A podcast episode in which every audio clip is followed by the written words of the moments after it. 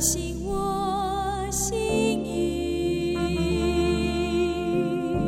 使我能像你。神啊，你的意念向我何等宝贵，其数何等众多。神啊，求你鉴察我，知道我的心思，试炼我，知道我的意念。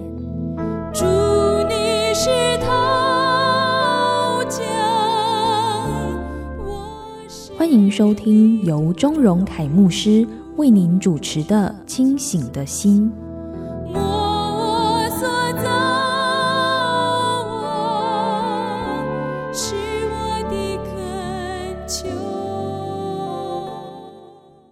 我是钟荣凯牧师，欢迎你来到清醒的心，又到了我们一起灵修的时刻。我们这一次读的呢是约书亚记啊，那我们的进度进入了第六章。那今天呢，我们同样会分成两个阶段来看啊。那第一个阶段呢，我们先来看一到十六节。好，那约书亚记第六章的第一节那边说，耶利哥的城门因以色列人就关得严谨啊，无人出入啊。好，那这里呢，当然也就反映了啊，之前他们因为听到以色列民的名声啊，就非常的害怕啊。在第五章前面的经文啊，提到说他们是勇气全失啊，也就是其实他们本来是骁勇善战的啊。那我们前面也提到说，这个迦南地呢是物产丰富的地方啊，流奶与蜜之地。所以里面的民族啊，里面的人呢，也都啊、呃、非常的强壮啊，军队也是很强大的啊。所以你看呐，这一群人呢，现在到了无人出入啊，勇气全失的情况啊，就表示说这是一个非常大的反差啊。光以色列民的名声啊，就可以吓到他们啊，就可以让他们不敢讲话，不敢出来啊。好，经文第二节那边说，耶和华小玉约书亚说：“看呐，我已经把耶利哥。”和耶利哥的王，并大能的勇士都交在你手中啊。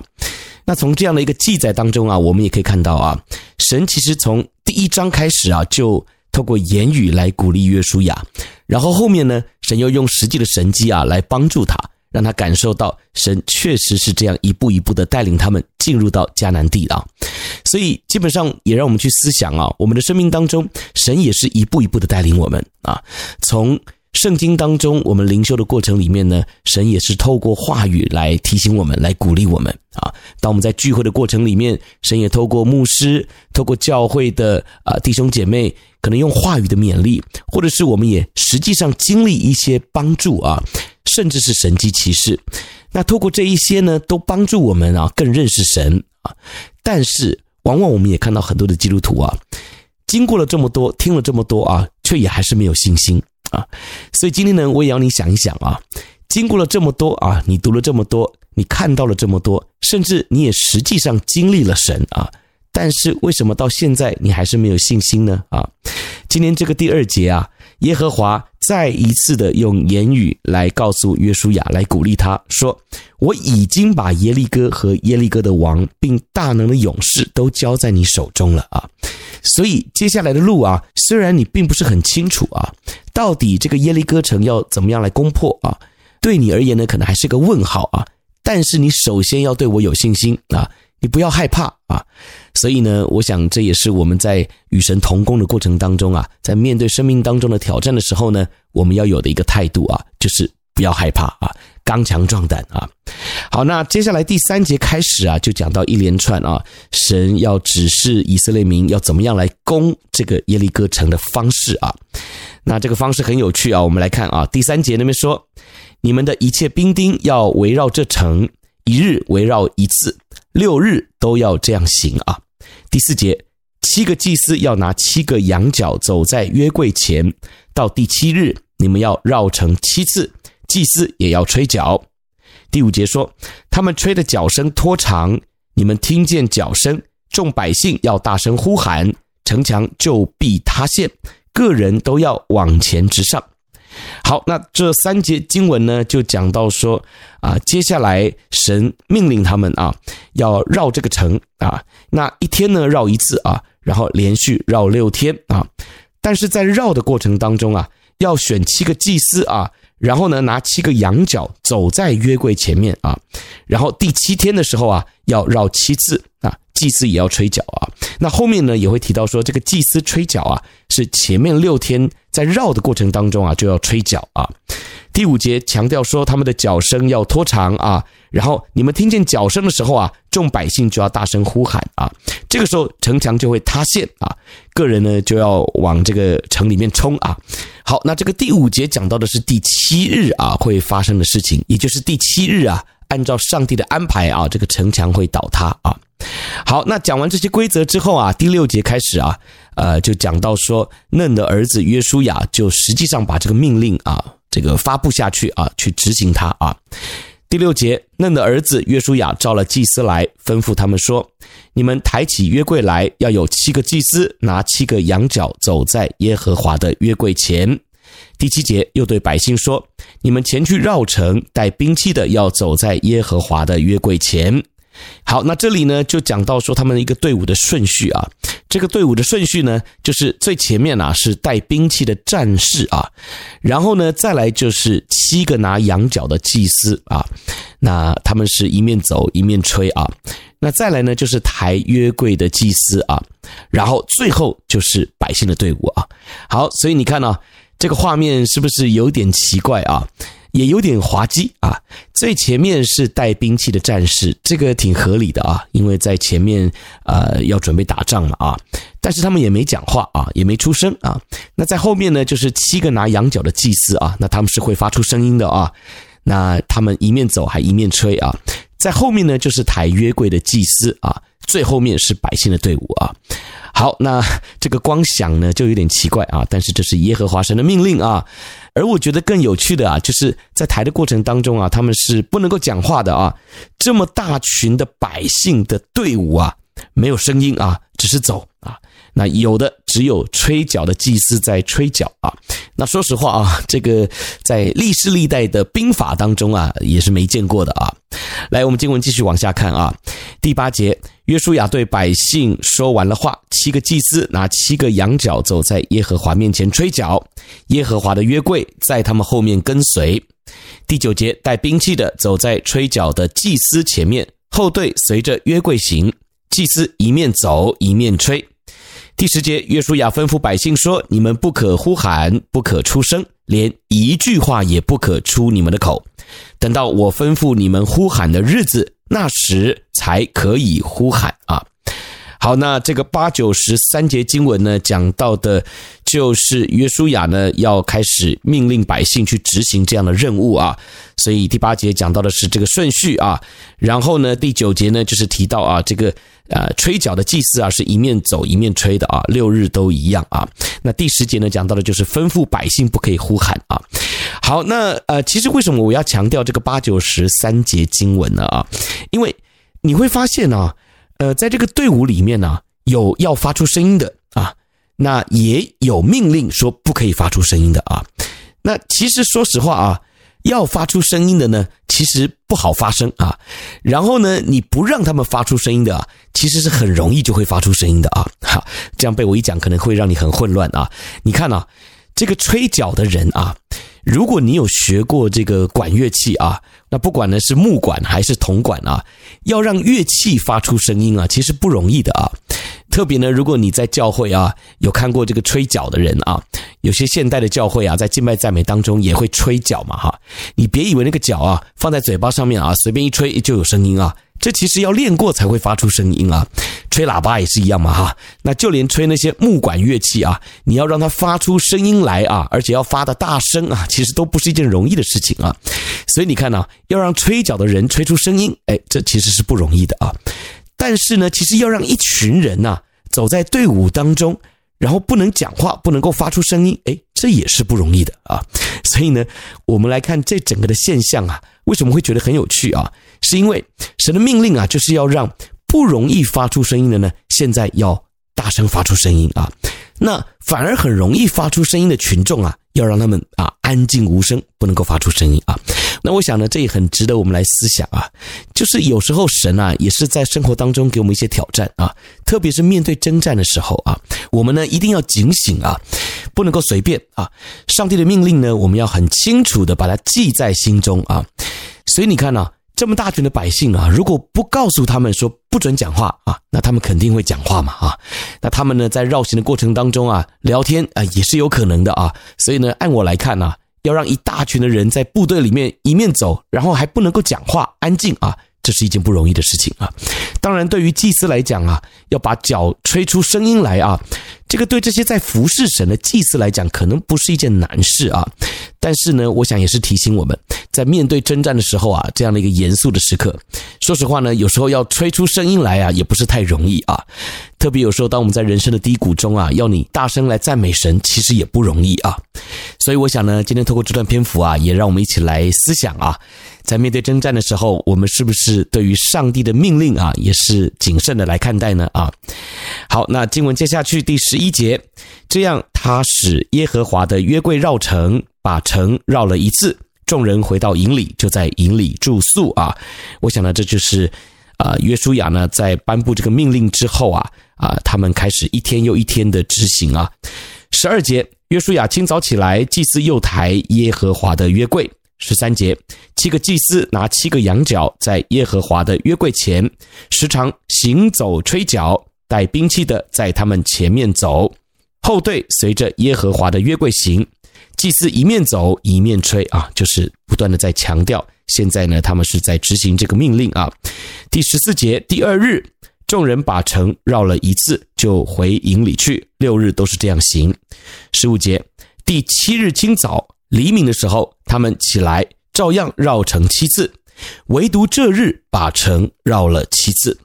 第十六节，到了第七次祭司吹角的时候，约书亚吩咐百姓说：“呼喊吧，因为耶和华已经把城交给你们了。”啊，好，那其实呢，这一段篇幅啊，主要就是提到说耶和华神的命令啊，呃，虽然这样子的一个攻城的策略很奇怪啊，但我想呢，最重要的不是攻城要有什么样的策略，而是神呢在透过这样的过程啊，来教导以色列民啊，来让他们学习顺服、安静，该发出声音的时候呢，发出声音啊，他们该听到的是什么声音啊？不是人群在聊天嘈杂的声音。而是听到吹角，就是准备征战的声音啊。那有时候呢，当我们在面对人生的考验的时候啊，我们是不是也能够安静等候，听该听的，说该说的？那该闭嘴的时候，该安静的时候，我们也可以让我们的心静下来，好好的来等候神呢。好，那我们就先休息一下，一会儿呢，我们就继续来分享第六章后半段的经文。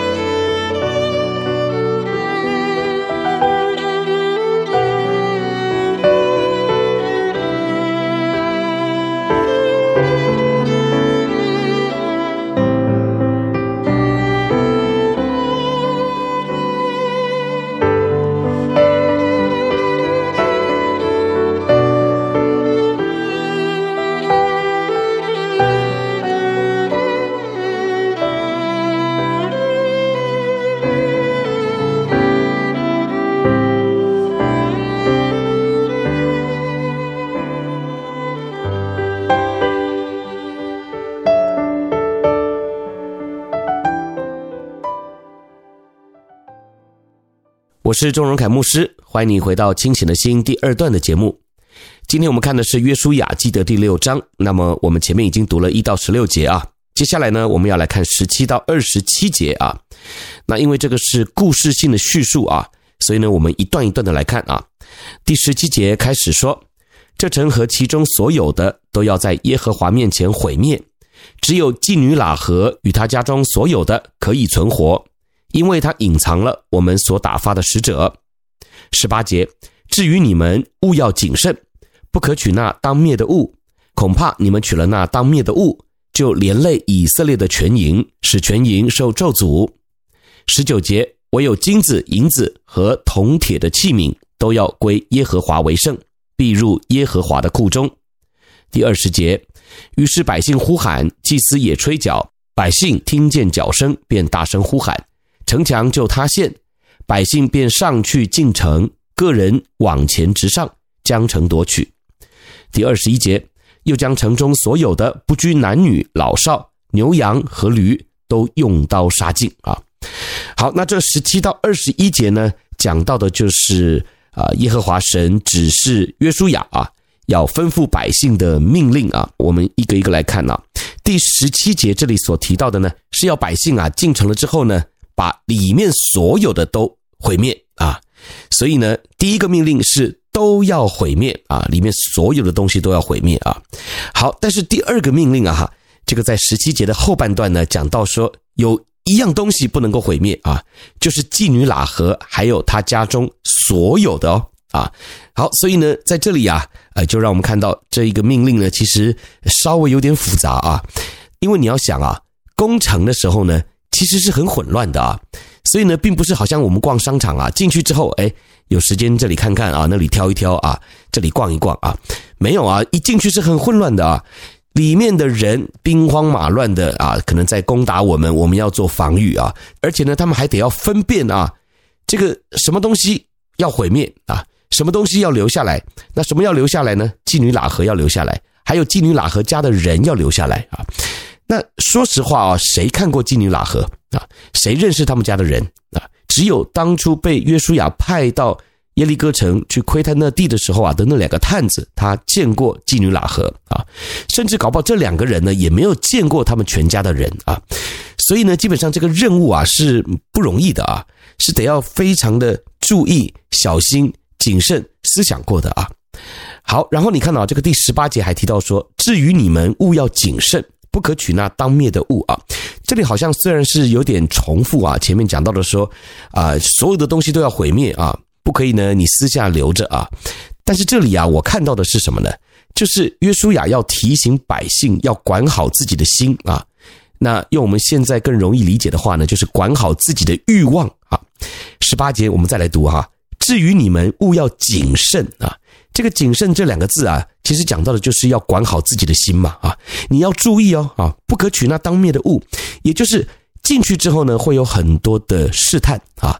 当我们还没进去的时候啊，还没有看到东西的时候呢，我们会觉得说，对，好，我一会儿呢，呃，我不会拿啊，我就全部毁灭了啊。然后要注意啊，这个妓女喇合的家呢，我们要善待他们啊，要把他们保护起来啊，啊，这些。呃，白纸黑字啊，你读过去，你听过去都很简单。可是当你进城了之后，兵荒马乱的啊，你能够真的搞清楚吗？啊，然后你能够管好自己的心吗？啊，你看到一样你很想要的东西的时候，你是会把它毁灭呢，还是你会把它偷偷的放在你的口袋里呢？啊，所以十八节啊，我想讲到的呢，是约书亚特别要提醒民众啊，现在我告诉你这些规定啊，你可以把它记住。可是，如果你没有好的心理预备啊，当你进城了之后，你肯定会管不住自己的心啊。所以十八节的后面说，恐怕你们取了那当灭的物，就连累以色列的全营，使全营受咒诅啊。这里所谓的咒诅啊，就是惹怒了耶和华神啊，是耶和华神不喜悦的。你要注意，这个命令不是我约书亚告诉你们的啊，不是我按照我自己的喜好，我要树立我的权威，而是。耶和华神不喜悦啊！你做了这样的事，可能我约书亚不知道，但是耶和华神一定知道，所以你会连累以色列的全营。所以这十八节这里讲到的命令，讲到的是要管好我们的心，管好我们的欲望啊！所以呢，这也提醒了我们啊，面对耶和华神的命令啊，有时候我们是用什么样的态度来看待的呢？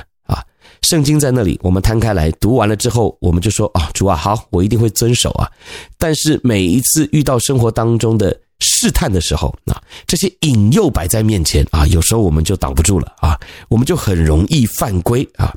所以呢，在这里啊，十七到二十一节，约书亚提醒百姓啊，不断的提醒。好像都在讲同一件事情，但是呢，讲的不只是规则，讲的更是我们的心啊，我们要去注意啊。你看啊，十九节接下来又提到说啊，唯有金子、银子还有铜铁的器皿啊，要归耶和华为圣啊。所以你看这一连串的规定啊，虽然我们读过去感觉很简单啊，反正就都毁灭了啊，然后呢，这个喇合一家留下来啊，然后呢，诶，你要管好自己的心哦。啊，然后当你看到金子、银子、铜铁的器皿要留下来，这些呢，说实话啊，这样一连串讲过去，听起来蛮容易的。但是你仔细想一想，是不是还挺复杂的呢？啊，所以这个工程的这件事情啊，并没有那么的容易啊，也没有我们在读经文的时候想象的那么简单啊。毕竟工程是一个非常混乱的状态啊，所以这也是提醒了我们，当我们在面对生命当中的征战的时候啊，我们一定要有冷静的头脑来做预备。啊，也就是我们不能蒙着头啊，没有做任何的预备啊，就说上吧，来吧，啊，就就就做了啊。基本上呢，如果你面对征战啊，是随随便便的心态啊，想说兵来将挡，水来土掩啊，好像没有任何的心理预备，那这场征战呢，你一定会搞砸啊。好，不过呢，讲到第二十一节啊，这里也有很多的人会觉得，哎，这个耶和华神好像太狠了啊。因为神的命令呢，是要将城中所有的不拘男女老少啊，哇，这个都要用刀杀尽啊！你说牛羊驴啊，这些大概还可以理解啊，毕竟不是人嘛哈。但是好像也没有什么怜悯之心，对不对？这个全杀了做什么呢？啊，里面难道没有好人吗？啊，为什么不拘男女老少啊都要杀光啊？那很多人在读这段经文的时候啊，就会不理解啊，觉得耶和华神这样太狠了啊，似乎不符合神怜悯慈爱的属性啊。这我想也是提醒我们基督徒啊，有时候我们看上帝的属性的时候啊，我们会觉得上帝很狠啊，其实也是因为我们人有罪性。特别我们基督徒，我们都知道罪的工价是死啊，所以其实犯罪之人啊，我们唯一要受的刑罚就是死啊，就是灭亡。所以。基本上，为什么耶稣基督来这么重要啊？我们信耶稣，我们靠着主，我们能够仰望十字架啊。那透过呼求耶稣的名字，我们能够与父神和好啊。其实就是因为啊，耶稣带下了一个救恩的盼望啊。但是我们话说回来，也就是我们不能够否认，或者是我们刻意去忽略神公义的属性啊。公义就带来审判啊，所以犯罪之人就得要受刑罚。啊，那这个所谓的罪带来的刑罚就是死，这个是一贯不变的真理啊。所以今天呢，当我们在看这件事情的时候，如果你会觉得神很狠啊，好像不符合他怜悯慈爱的属性啊，那这个时候呢，或许就表示啊，我们往往啊也会容让罪在我们的生命当中滋长啊，甚至有可能啊，我们还享受在罪中之乐里面啊。所以我想这样子的一个信息很重要啊。我们当然要带着怜悯的心肠去看每一个宝贵的生命啊！但是在这里，既然是耶和华神的命令，我想呢，也是要让我们看见一个事实啊，就是神有绝对的公义啊。那在这里呢，如果我们从历史的记载来看啊，迦南人他们确实在过去很可恶啊。他们所谓的献祭啊，不只是拜假神而已啊，他们更是呢用人啊来当做活祭啊，献给这些假神啊。他们会随意的啊把婴孩抓过来，来用这些婴孩的血呢涂在偶像的身上啊。所以想想看，这样的一个残忍的献祭仪式，特别又是拜假神啊。耶和华神是祭血的神啊，我们从经文当中我们也很熟悉。所以呢，这确实彻底惹怒了耶和华神啊。在这里呢，神就是用以色列民的手啊，来施行这样的一个审判啊，惩罚。所以，我想，当我们读这个经文的时候啊，我们呢也要用上帝的眼光来看这件事情啊。好，那经文接下去啊，二十二到二十五节，这里说到的就是约书亚吩咐那窥探迦南地的两个少年人啊，特别告诉他们，现在我们攻进来了啊，那你们要注意，把这个喇合一家都救出来啊，免得在混乱当中啊，喇合一家就被误杀了啊。好，那二十二到二十五节说，约书亚吩咐窥探地的两个人说：“你们进那妓女的家，照着你们向她所起的事，将那女人和她所有的都从那里带出来。当探子的两个少年人就进去，将喇合与他的父母、弟兄和他所有的，并他一切的亲眷都带出来，安置在以色列的营外。众人就用火将城和其中所有的焚烧了，唯有金子、银子和铜铁的器皿都放在耶和华殿的库中。约书亚却把妓女喇合与他父家，并他所有的都救活了，因为他隐藏了约书亚所打发窥探耶利哥的使者。他就住在以色列中，直到今日。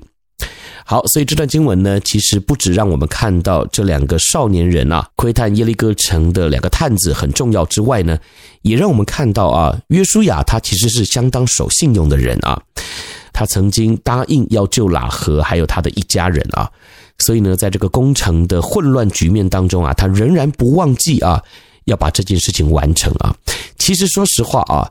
耶利哥城所有的人啊，都要被灭尽啊，所以其实约书亚也不一定要真的这么看重这件事情啊，特别在这么混乱的局面里面啊，误杀了也就杀了嘛啊，但是你看呢，约书亚非常的重视这件事啊，他既然答应了别人啊，特别要拯救喇合还有他的一家，那他就说到做到，所以我不知道啊，现在你答应别人的事情啊，特别别人看我们是基督徒啊，那我们是不是也是一个有信用的人呢？啊，好，那么继续往下看啊，第二十六、二十七两节那边说，当时约书亚叫众人起誓说，有兴起重修这耶利哥城的人，当在耶和华面前受咒诅。他立根基的时候必丧长子，安门的时候必丧幼子。二十七节，耶和华与约书亚同在，约书亚的声明传扬遍地。那这最后啊，就是讲到约书亚在完成这个工程任务之后呢，对于这整件事情的一个宣判啊。那我想他所说的呢，也是代表了耶和华神的心意啊。好，那这就是我们今天所分享的约书亚记第六章。但愿呢，我们都能够从这些经文当中啊，得到提醒还有亮光。我是周牧师，清醒的心，约书亚记，我们下期再见，拜拜。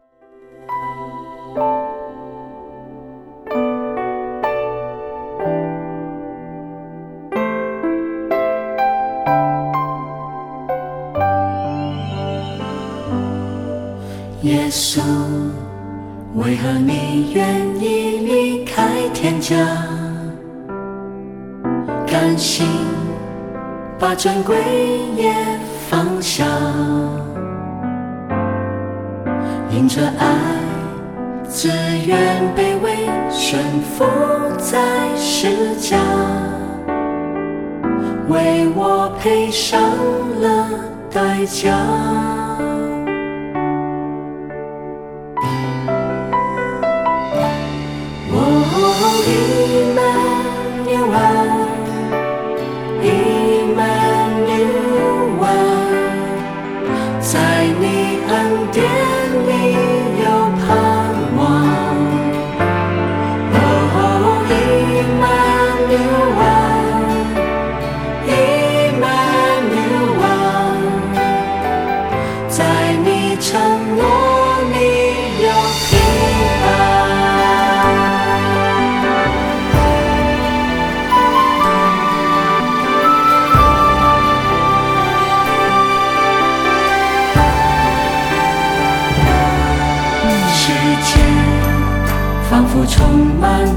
悲伤无奈。